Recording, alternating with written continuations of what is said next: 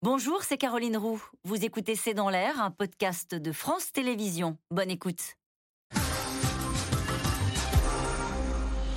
Une question de Nicolas au Luxembourg. L'escalade dans un conflit, n'est-ce pas justement quand on s'accuse l'un l'autre sans preuve tangible?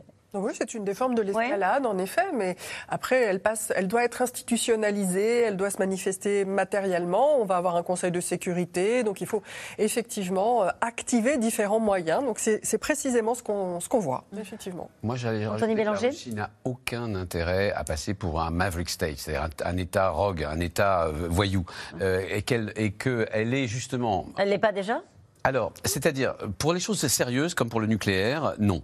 Euh, elle continue d'être un État fiable avec qui on peut parler et avec qui on peut échanger, et notamment chercher des prisonniers, par exemple, hein, pour, pour, être tout à fait concret.